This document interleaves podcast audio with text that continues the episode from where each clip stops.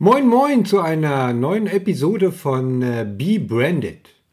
Heute dreht sich alles um das äh, gute alte Projektmanagement, verbunden mit der Frage, warum du dies unbedingt einsetzen solltest, damit du mit deiner Arbeitgebermarke einen erfolgreichen Weg beschreiten kannst. Um dies besonders anschaulich äh, zu gestalten, werde ich die Einzelheiten des Projektmanagements anhand eines aktuellen Fallbeispiels erläutern. Also, auf geht's nach dem Intro.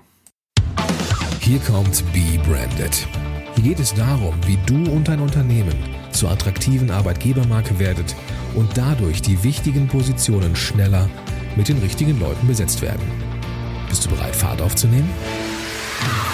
Super.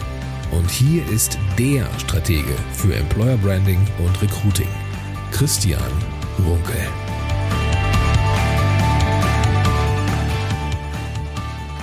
Hallo und schön, dass du am Start bist. Mein Name ist Christian Runkel. Ich unterstütze Unternehmer und Personalmanager dabei, sich selbst und ihr Unternehmen als unverwechselbare Marke so zu positionieren, dass sie zielgenau mehr passende Mitarbeiter finden und das ohne Geld oder kostbare Zeit zu vergeuden. Sicherlich kennst du die Aussage von Ovid.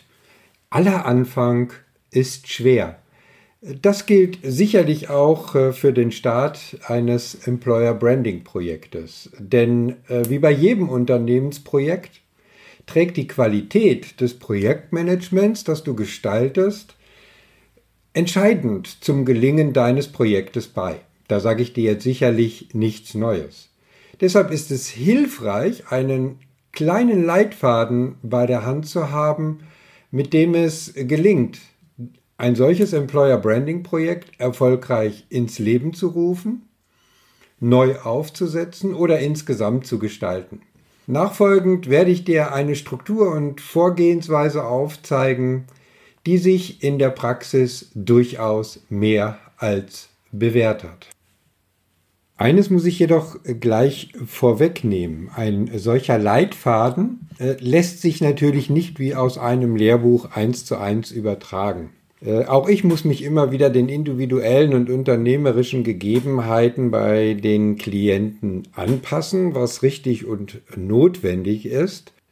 Mit Hilfe eines äh, aktuellen Fallbeispiels werde ich äh, versuchen zu verdeutlichen, was ich damit meine.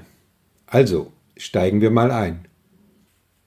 Anfang dieses Jahres hatte ich im Rahmen meiner telefonischen Orientierungs- und Strategiegespräche einen nicht ganz alltäglichen Austausch, und zwar mit dem Leiter der deutschen Landesorganisation und dem zuständigen HR-Manager eines spanischen Unternehmens.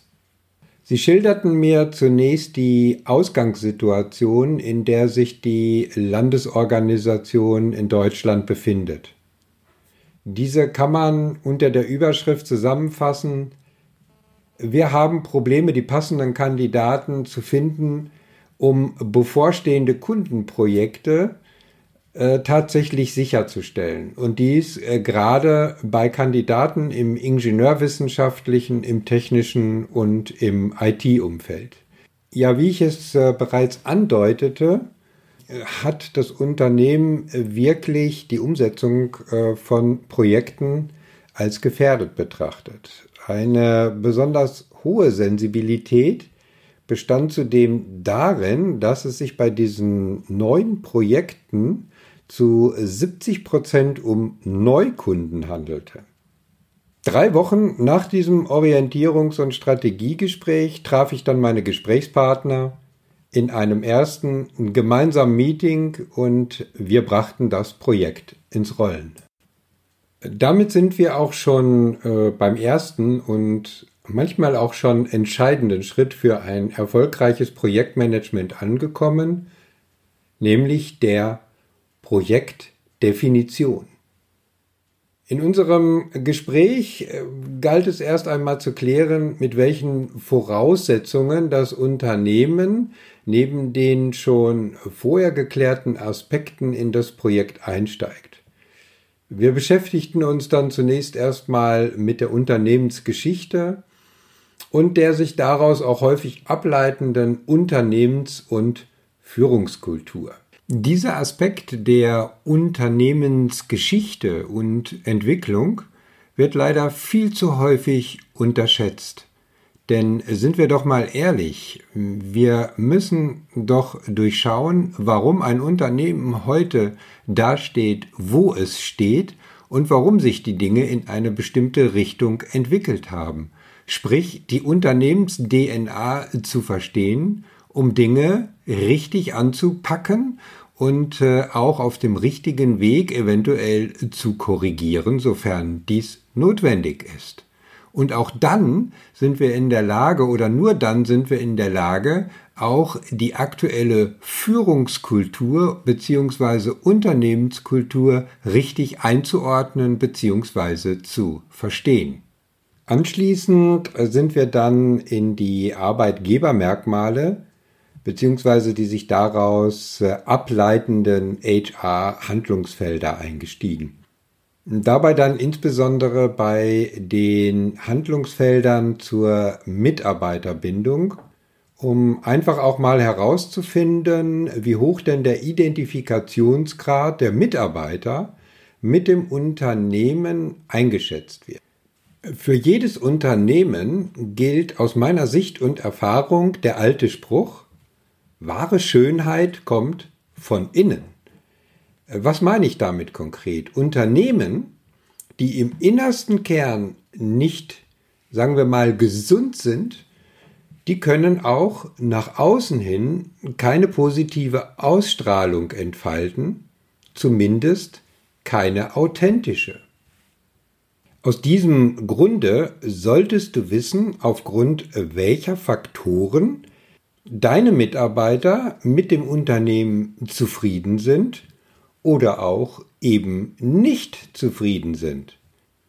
Auch wenn viele Employer Branding Projekte heute ins Leben gerufen werden, um die Erfolge im Recruiting äh, zu erhöhen, so empfehle ich immer zunächst einmal die Arbeitgeberattraktivität für die eigenen Mitarbeiter kennenzulernen und auch zu optimieren.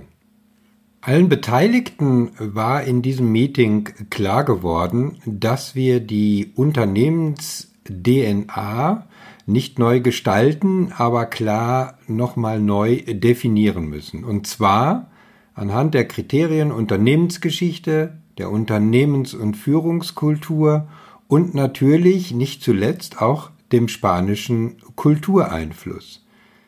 Es war klar, dass diese denn DNA die Grundlage für die Gestaltung und Kommunikation der zukünftigen authentischen Arbeitgebermarke werden muss. Hierzu gab es dann auch schon erste Ansatzpunkte in der spanischen Unternehmenszentrale, denn auch hier war das Thema Fachkräftemangel in technischen Berufszweigen nicht nur bekannt, sondern auch äh, ja fast schon ein Dauerbrenner.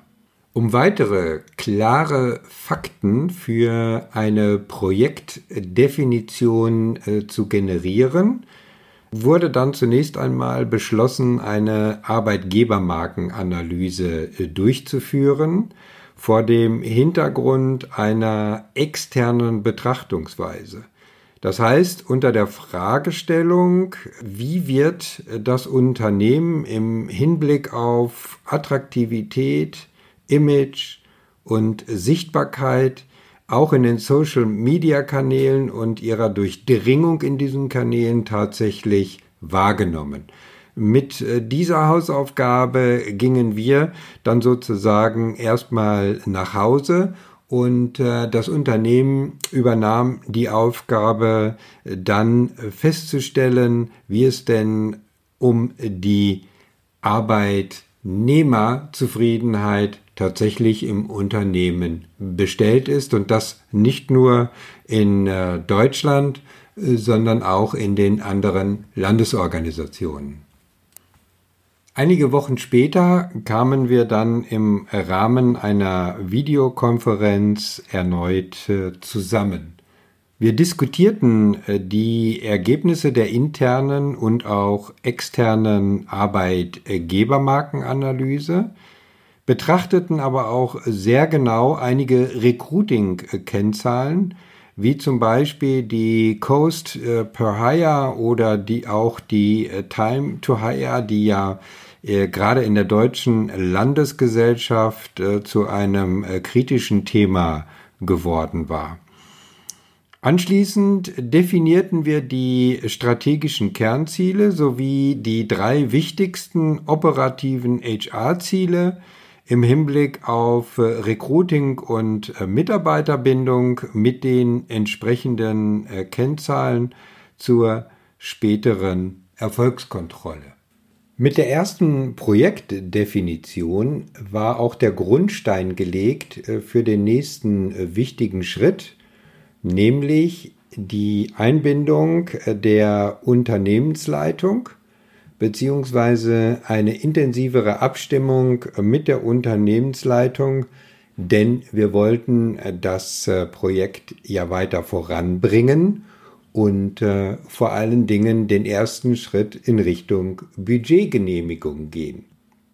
Dies bedurfte einer intensiven und äh, akribischen Vorbereitung, denn wir mussten uns äh, überlegen, wo wir die Schwerpunkte legen wollen.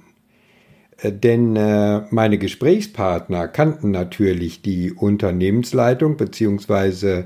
Äh, die dahinterstehenden Personen und ähm, überlegten sich sehr genau, wo kritische Anmerkungen und Nachfragen äh, zu erwarten waren.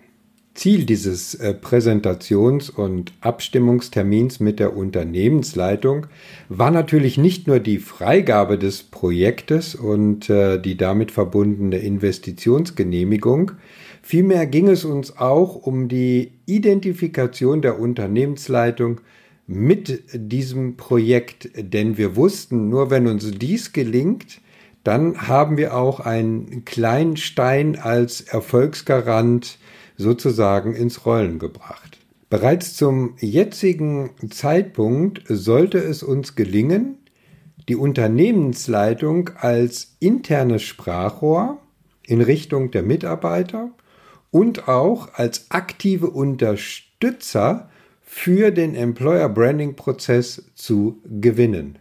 Sechs Wochen später war es dann soweit. Wir äh, konnten der Unternehmensleitung unser Projekt ausführlich äh, präsentieren. Die Unternehmensleitung war vertreten durch das äh, oder ein zuständiges äh, Vorstandsmitglied, der Leiterin Global Marketing and Communications sowie dem Global HR Director. Für die Präsentation unseres Projektes hatten wir uns für folgende Struktur entschieden. Erstens Vorstellung der Zielsetzung. Zweitens erste Ansätze, wie der Wertschöpfungsbeitrag für das Unternehmen aussehen kann. Drittens Aussagen zu Inhalt und Ablauf des Projektes. Viertens Angaben zum erwarteten Zeithorizont. Fünftens Informationen zu den Projektbeteiligten. Und sechstens natürlich eine erste Budgetkalkulation. Unter der Prämisse, dass die spanischen Interessen berücksichtigt werden, und damit war ein Stück weit auch die spanische Kultur gemeint, und das Employer Branding Projekt der deutschen Landesorganisation sozusagen als Vorreitermodell für das Gesamtunternehmen verstanden wird, wurde unser präsentierter Budgetbedarf bereits zwei Wochen nach diesem Abstimmungstermin genehmigt. Der konkrete Ablauf des Projektes konnte also beginnen. Heißt konkret, wir machten uns Gedanken um das Führungs- und Organisationsmanagement im Projekt. Somit ging es zunächst um die Bestimmung der Projektleitung. Üblicherweise sollte die Projektleitung ein Gesamtverantwortlicher des HR-Managements übernehmen. Bei kleinen und mittelständischen Unternehmen habe ich jedoch auch sehr positive Erfahrungen damit gemacht, wenn ein Mitglied der Unternehmensführung die Projektleitung übernimmt. In manchen Fällen kann es auch sinnvoll sein, eine gemeinsame Projektleitung äh, zu installieren. Äh, zum Beispiel dann, äh, wenn es einen sehr starken äh, PR- und Marketingbereich im Unternehmen gibt, der unbedingt mit eingebunden werden sollte. Sofern man sich dazu entschließt, den Employer Branding Prozess mit externer Unterstützung äh, zu gestalten, so empfehle ich eine interne und externe Doppelspitze bei der Projektleitung zu implementieren. Ein externer Experte kann das Know-how und die Erfahrung in Richtung Fach- und Methodenkompetenz einbringen. Er kann dabei unterstützen, den äh, Projektfortschritt stringent zu steuern und zudem kennt er aus seiner Erfahrung heraus relativ schnell mögliches Konfliktpotenzial oder auch Projektbarrieren. Die äh, Führungs- und Projektstrukturen äh, beschlossen wir im Rahmen einer weiteren Videokonferenz. Die Projektleitung sollten gemeinsam der Landesleiter Deutschland und eine zuständige HR-Managerin übernehmen. Ein Vorstandsmitglied und die Leiterin Global Marketing and Communications wurden sogenannte Projektsponsoren, die das Gesamtprojekt im Rahmen einer internen Kommunikation intern begleiten sollten, weil uns von Anfang an die Transparenz im Unternehmen sehr, sehr wichtig erschien.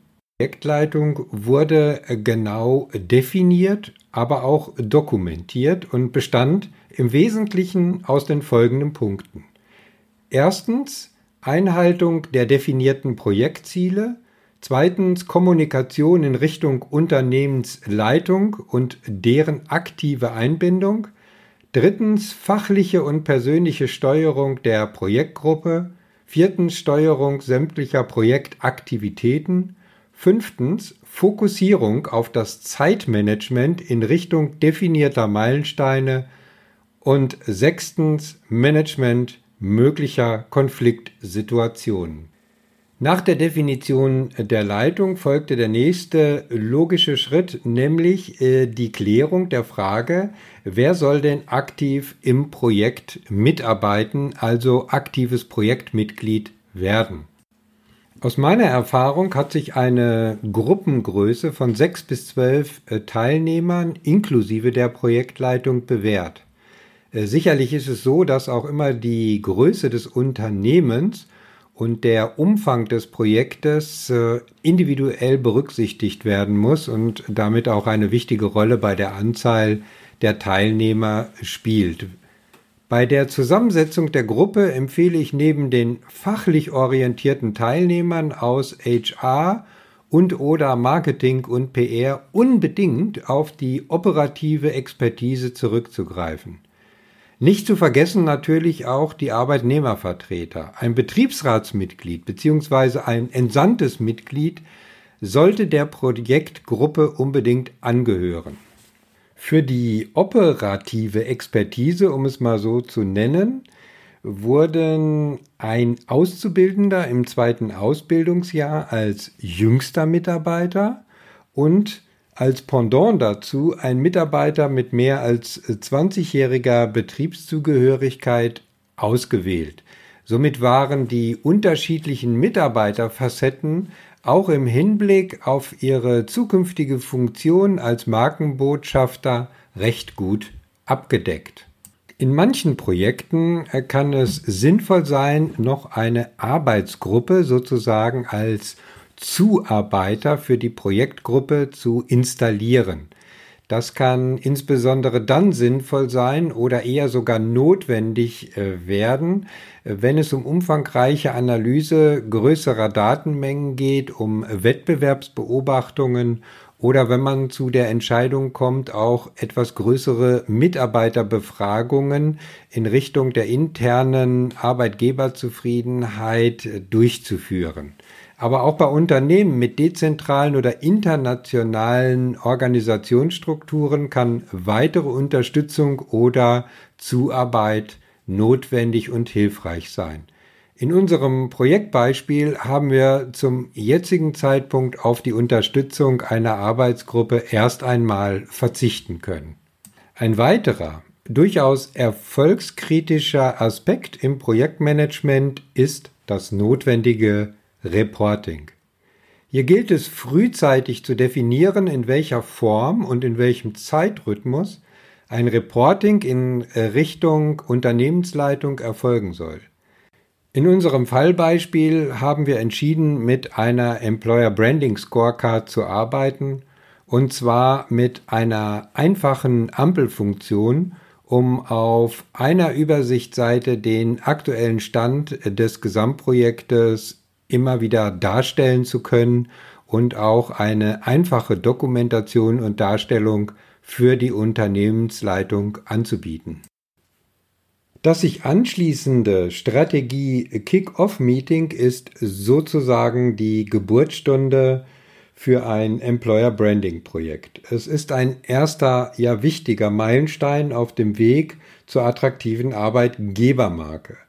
Denn zum jetzigen Zeitpunkt besteht noch viel Raum für Diskussionen und notwendige Nachjustierung. Elementar für ein erfolgreiches Strategie-Kick-Off-Meeting ist, Einigkeit in der Projektgruppe zu erzielen, zu lernen, mit einer Sprache zu sprechen und ein verbindliches Commitment zu den Projektzielen zu vereinbaren. In unserem Fall startete der zweitägige Kick-Off-Strategie-Workshop gemeinsam mit der Projektgruppe und der Projektleitung. Im Fokus stand die weitere Konkretisierung der strategischen und operativen Ziele, die zuvor schon grob definiert worden waren, sowie der internen Kommunikationsstrategie.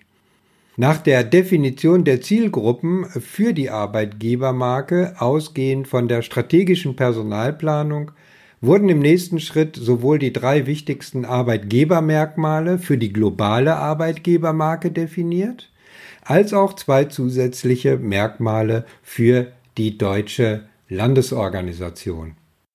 Die weitere Umsetzung erfolgt durch ein sogenanntes Gruppenmentoring meinerseits.